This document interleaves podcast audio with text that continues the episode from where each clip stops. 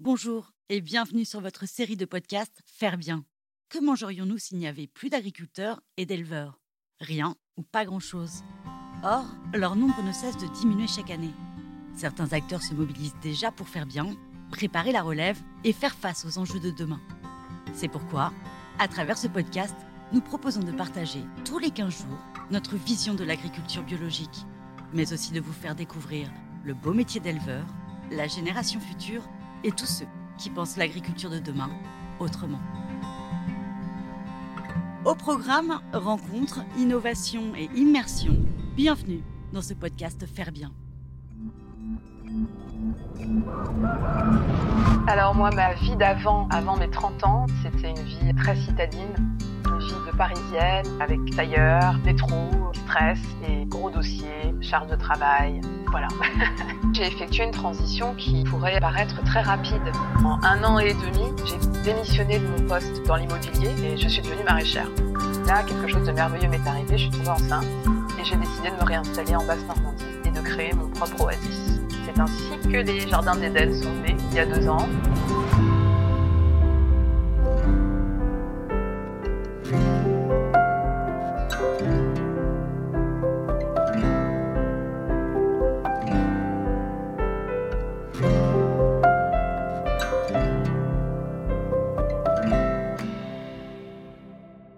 À tous et bienvenue au cœur de ce nouvel épisode. Aujourd'hui, nous vous parlons de sujets ô combien d'actualité, à savoir la reconversion professionnelle, mais aussi de faire le choix de quitter la ville pour vivre à la campagne, oser changer son quotidien du tout au tout, eh bien tout simplement pour lui donner davantage de sens. Et pour nous parler de cette aventure qui tente chaque jour un peu plus de français, nous recevons Linda Bedouet. Linda est née en région parisienne. Elle est on ne peut plus citadine et a travaillé dans des domaines comme la communication ou l'immobilier. Mais ça, c'était avant. Car depuis dix ans, vous allez l'entendre, son quotidien a bel et bien changé. À la tête d'un écolieu baptisé les Jardins d'Éden, qui fait également office de gîte et de table d'hôte, où elle cultive une variété impressionnante de fruits et légumes, voici l'histoire inspirante de cette néo-paysanne passionnée de permaculture et de bien d'autres choses encore. Alors quel a été le déclic? Comment son installation en Normandie s'est-elle déroulée? Et à quoi ressemble sa nouvelle vie? Eh bien c'est le moment de le découvrir grâce à ce témoignage à cœur ouvert de cette ancienne Parisienne qui ne quitterait pour rien au monde son nouvel univers.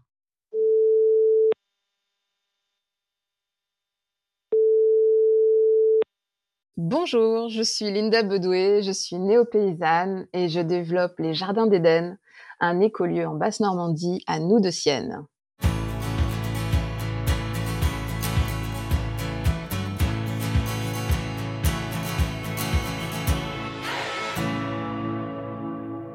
Alors moi, ma vie d'avant, avant mes 30 ans, c'était une vie euh, très citadine. Moi, je suis née euh, à Neuilly-sur-Seine, donc euh, banlieue parisienne. J'ai travaillé dans le commerce et l'immobilier jusqu'à mes 30 ans, avec quelques étapes dans le mannequinat et dans la danse, parce que je suis d'origine sud-américaine et donc pour moi, c'était très important. Donc ma vie n'avait rien à voir, c'était une vie de parisienne, avec tailleur, métro et stress et gros dossiers, charge de travail, voilà. une vie très active, euh, très occupée, mais, mais aussi parfois très vide. Et j'avais vraiment besoin de trouver mon équilibre et je sentais que c'était pas là que ça allait se passer. J'avais eu la chance à cette époque-là de voyager quand même pas mal, voir des belles contrées, des beaux paysages, des beaux écosystèmes. Et d'année en année, voyage après voyage, je voyais aussi la dégradation de ces écosystèmes. Et il y avait quelque chose en moi qui était en train de germer. Euh, je me rappelle que je pleurais devant des documentaires euh, animaliers ou environnementaux où je me disais mais euh, mais moi je fais quoi là-dedans quoi? Je fais rien. Et je m'en voulais en fait. J'avais une culpabilité grandissante de pas être actrice du changement. Et puis en parallèle de ça d'avoir une fonction une activité qui certes me donnait une belle carte de visite et une espèce de satisfaction euh, dans l'échelle sociale mais qui pour moi n'était pas satisfaisante ne me rendait pas fière de moi en fait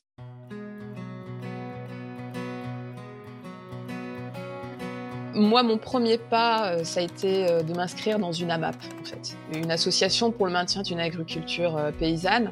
J'achetais déjà en magasin bio, mais j'avais envie de, participer en fait à une aventure associative. Et on m'a parlé de cette initiative dans mon quartier, dans le 15e. Et je suis arrivée là-dedans un peu comme une étrangère. Pour moi, c'était complètement nouveau l'engagement associatif. Je m'étais jamais engagée ni politiquement, ni quoi que ce soit. Et, d'arriver là-dedans, je sentais que je franchissais un vrai pas en avant. Et c'est là que j'ai rencontré en fait le principe de permaculture parce qu'on était livré par des maraîchers de Normandie qui étaient les pionniers de la permaculture.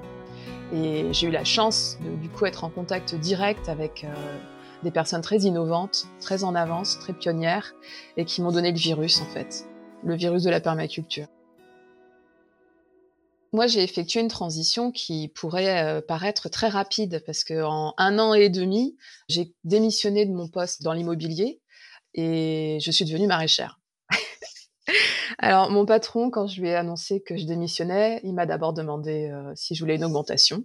J'ai dit non. Je lui ai répondu euh, que je cherchais du sens en fait dans ma vie. Et là, il est resté complètement quoi. il voyait pas du tout de quoi je voulais bien parler. mais j'avais pas forcément envie d'épiloguer avec lui. Je pense qu'on était, on faisait vraiment partie de deux mondes complètement opposés.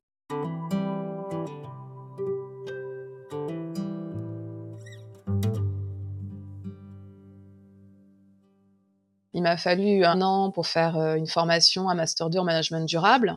En parallèle, j'étais euh, de plus en plus actrice à mon niveau dans l'association La MAP euh, de mon quartier, où j'ai pris euh, de plus en plus de responsabilités jusqu'à devenir présidente, à faire des stages directement les mains dans la terre avec les maraîchers. Et c'est de là que je me suis ouvert à une vocation incroyable qui est l'agriculture, alors que je n'ai aucune racine agricole. Après avoir terminé mes études en développement durable, en fait, je me suis inscrite à la première session de formation en permaculture du Bec et Loin de la ferme euh, qui nous livrait les légumes. Et de là, j'ai rencontré la personne qui allait devenir mon compagnon et avec qui on a créé de toutes pièces une ferme. Quelques mois après, on était euh, tous les deux euh, les mains dedans, sans expérience, sans recul, en partant de la pelouse et en rêvant à vivre de ce métier. Le choix de l'endroit, il a été vite fait pour la création de notre ferme, parce que c'était les terres familiales de mon ancien conjoint. Et du coup, on avait carte blanche pour créer notre ferme à cet endroit-là. Donc euh, le débarrage, ça a été bah, qu'est-ce qu'on va faire pousser, commander les graines, créer la charte graphique, euh, commencer la commercialisation, la communication. Moi, je me suis vraiment éclatée parce qu'il y a plein de choses que je maîtrisais, d'autres que j'avais jamais fait, mais que j'ai tout de suite adoré faire. Et puis surtout mettre les mains dans la terre, suivre les saisons. Euh. On est vraiment parti la fleur au fusil avec beaucoup d'insouciance. Je me rends compte parce qu'on n'avait pas de formation vraiment concrète et qu'on a tout appris sur le tas. Mais ça a été une magnifique aventure pleine de gratitude, euh, pleine de reconnaissance euh, pour toutes ces années que j'ai passées là-bas, six ans au total, euh, à développer ce projet de ferme.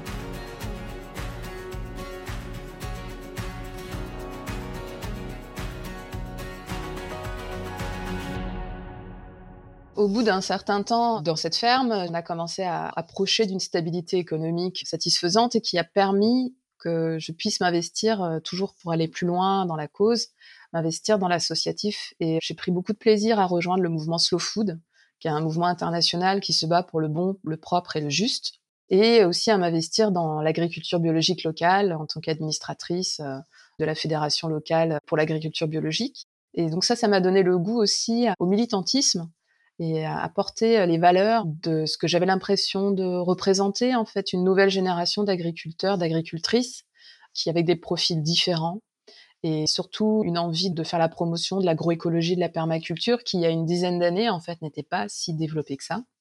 Et donc on était vraiment au début. Et je pense que ça a vraiment fait écho puisqu'il y a beaucoup de presse, de médias qui se sont intéressés à notre parcours.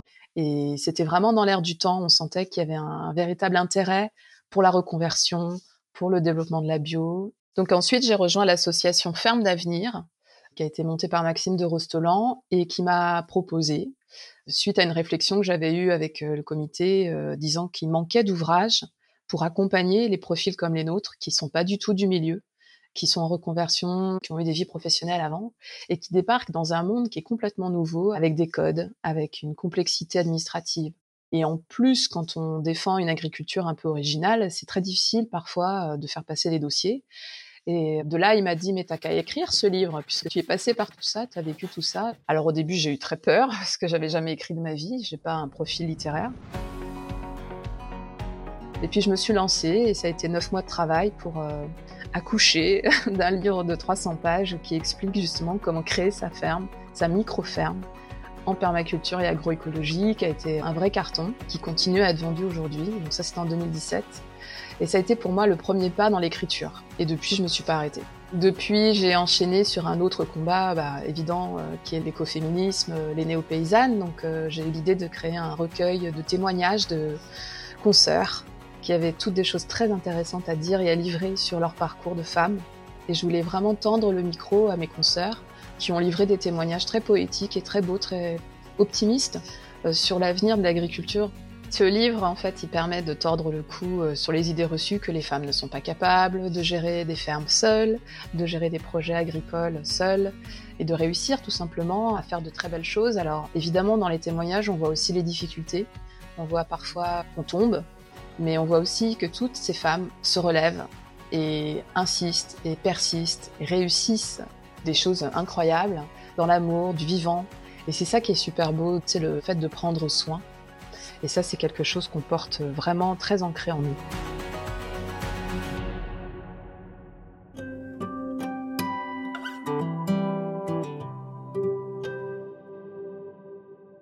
En 2019, j'ai pris mon engagement associatif encore plus à cœur, puisque je me suis investie à temps plein dans l'association Ferme d'Avenir pour essayer de relier toutes les initiatives nationales et continuer la promotion de l'agroécologie à travers la voix d'une femme. Et pendant deux ans, j'ai parcouru la France. Je me suis battue autant que j'ai pu. Je me suis bien fatiguée aussi parce que j'étais redevenue citadine pour la cause. Et c'est vrai que ça, c'était quelque chose que je ne pouvais plus revivre. Là, j'en avais la preuve. C'était étouffant pour moi. Et c'est pas comme ça que je pense que je pouvais vraiment agir. Et là, quelque chose de merveilleux m'est arrivé. Je suis tombée enceinte et j'ai décidé de me réinstaller en Basse-Normandie et de créer mon propre oasis. Et c'est ainsi que les Jardins d'Éden sont nés il y a deux ans et on s'éclate. Ici, on développe un projet familial intergénérationnel parce que j'habite avec mon père, ma belle-mère, mon fils et nos animaux. Donc, on a des moutons, des poules, des chats, plein d'arbres qui ont été plantés, euh, des serres qui ont été montées, des légumes qui sont produits. J'ai développé énormément, en fait, euh, le concept de la graine à l'assiette en conservant une grande partie de mes productions pour tenir toute l'année et ainsi atteindre l'autonomie. Et de cette expérience-là, en fait, j'ai, comme pour mon premier livre, j'ai eu envie d'accompagner, de transmettre mon vécu à ceux qui voudraient faire pareil, quitter la ville pour la campagne. Et on a écrit un livre avec euh, deux amis à moi sur justement le, c'est le guide de la micro-ferme familiale pour accompagner les gens qui veulent quitter la ville pour la campagne et se lancer dans un projet d'autonomie alimentaire. L'idée, c'était d'offrir un guide qui soit pas barbant, qui soit pas trop technique, avec évidemment du concret et surtout des conseils de personnes qui sont passées par là, qui connaissent, qui sont dedans au quotidien et qui, du coup, je pense, apportent vraiment de la qualité à l'ouvrage. Parce que c'est vrai qu'aujourd'hui, euh, on est entre l'idée qu'on se fait de Martine à la ferme et, de l'amour est dans le pré. Entre les deux, il se passe des choses, quoi. Et on peut aussi avoir une vie assez moderne, rock, sympa, plaisante, à la campagne, dans sa ferme et être dans ces métiers-là. Et en fait, aujourd'hui, je me considère comme une slasheuse. Oui, je fais du maraîchage dans ma journée. Je suis aussi cuisinière, parce que je prépare à manger pour les personnes qui viennent à l'écolieu. Et on a un accueil avec un gîte, des chambres d'hôtes. Donc, je suis très occupée et en même temps, je continue l'écriture, parce que là, je suis sur un quatrième ouvrage qui traite plus d'un essai sur la transition, essayer d'expliquer comment on passe d'un modèle à l'autre, comment on bascule et pourquoi on bascule surtout, les bonnes raisons de basculer et surtout euh, tout ce qu'on peut espérer de ces changements de vie parce que ça apporte énormément à la ruralité de voir des gens arriver jeunes, qui font des enfants, qui apportent de nouvelles idées, qui sont motivés, qui transmettent tous les échanges en fait qu'on peut faire euh, entre nous. C'est sur cette idée-là que je suis aujourd'hui, ma vie elle est basée là-dessus, c'est sur le don, l'échange, la transmission, d'être heureuse avant tout. Moi, avec cette vie-là, bah, j'ai atteint quelque part mon rêve de petite fille qui était d'avoir ma ferme avec mes animaux. Et donc, euh, c'est mon quotidien. C'est quelque chose de très satisfaisant. Même si évidemment c'est challengeant. Il y a toujours quelque chose à faire. C'est ça qui est génial. On s'ennuie pas. Et surtout, chaque action que j'ai démarrée me nourrit. J'ai trouvé en fait le sens que je cherchais à ma vie et il a fallu quand même euh, une belle transition pour ça, un lâcher prise, euh, des prises de risques. Mais le résultat est super satisfaisant pour moi. En ce moment, au Jardin d'Éden, on continue l'accueil des visiteurs au gîte avec les repas qui sont fournis avec les produits euh, récoltés, conservés, puisqu'on là, on est sur la fin des récoltes, donc on a les dernières récoltes du jardin. On rentre les légumes avant le gel et on conserve. C'est la période sympa de transition. On va bientôt s'endormir sur l'hiver, laisser reposer la terre, laisser reposer les bras aussi, parce qu'on a bien charbonné tout cet été. Et tranquillement, on va recevoir les derniers hôtes et les derniers visiteurs et se préparer pour le printemps parce que c'est dès maintenant que tout s'organise pour les semences, euh, qu'est-ce qu'on va faire pousser. Il y a une dernière plantation d'arbres qui va se faire au Jardin d'Éden euh, en décembre avec une association que j'adore qui s'appelle Des enfants et des arbres. Et on va du coup planter avec l'école de CM2 voisine toute une haie bocagère et de l'intraparcellaire avec un verger multi-étagé. On va s'amuser quoi.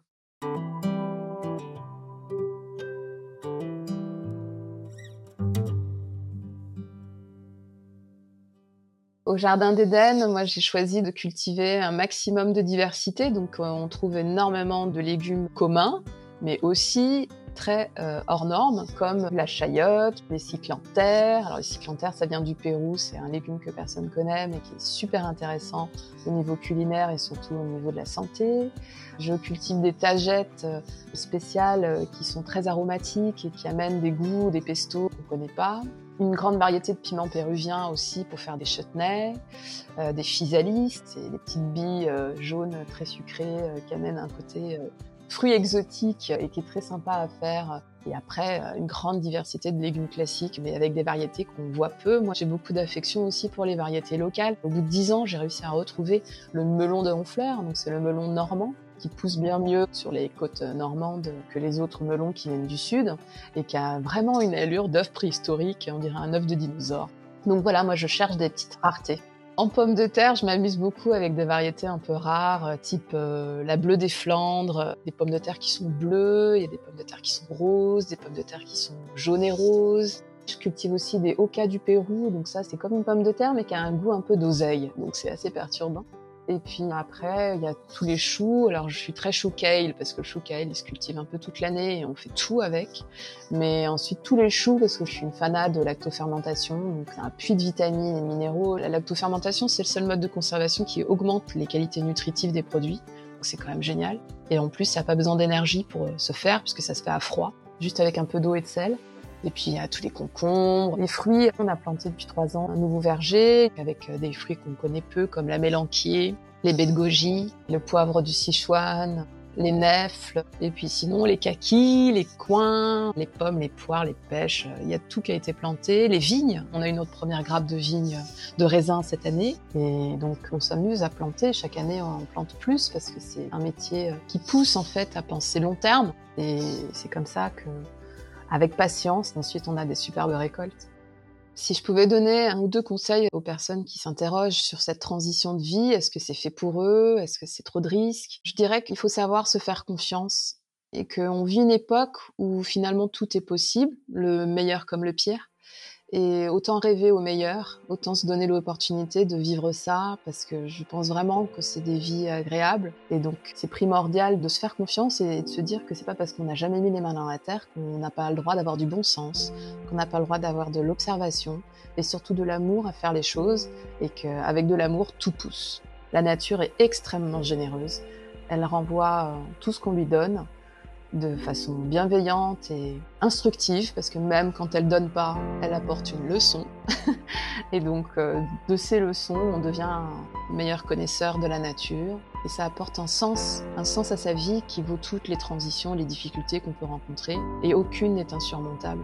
Il faut vraiment apprendre à se faire confiance. Ce que j'aime vraiment dans cette nouvelle vie, c'est la liberté.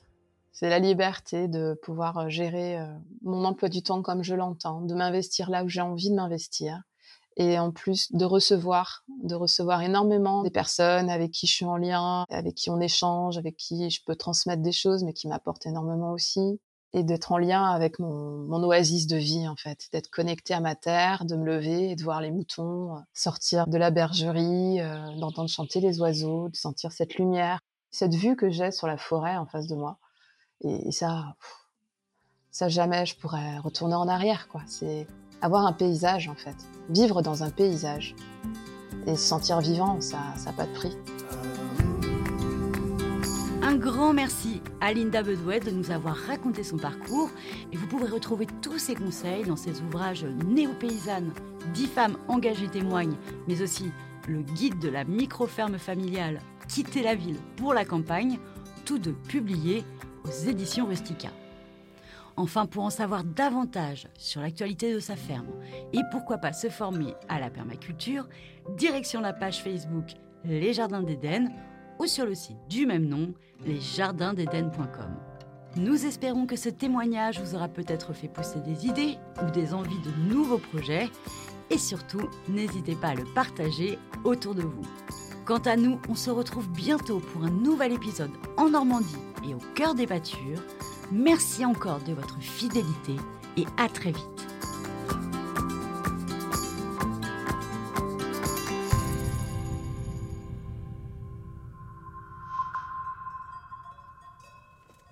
Vous avez aimé ce podcast? N'hésitez pas à nous laisser un like ou un commentaire sur votre plateforme préférée. Et pour ne manquer aucun épisode, abonnez-vous. À bientôt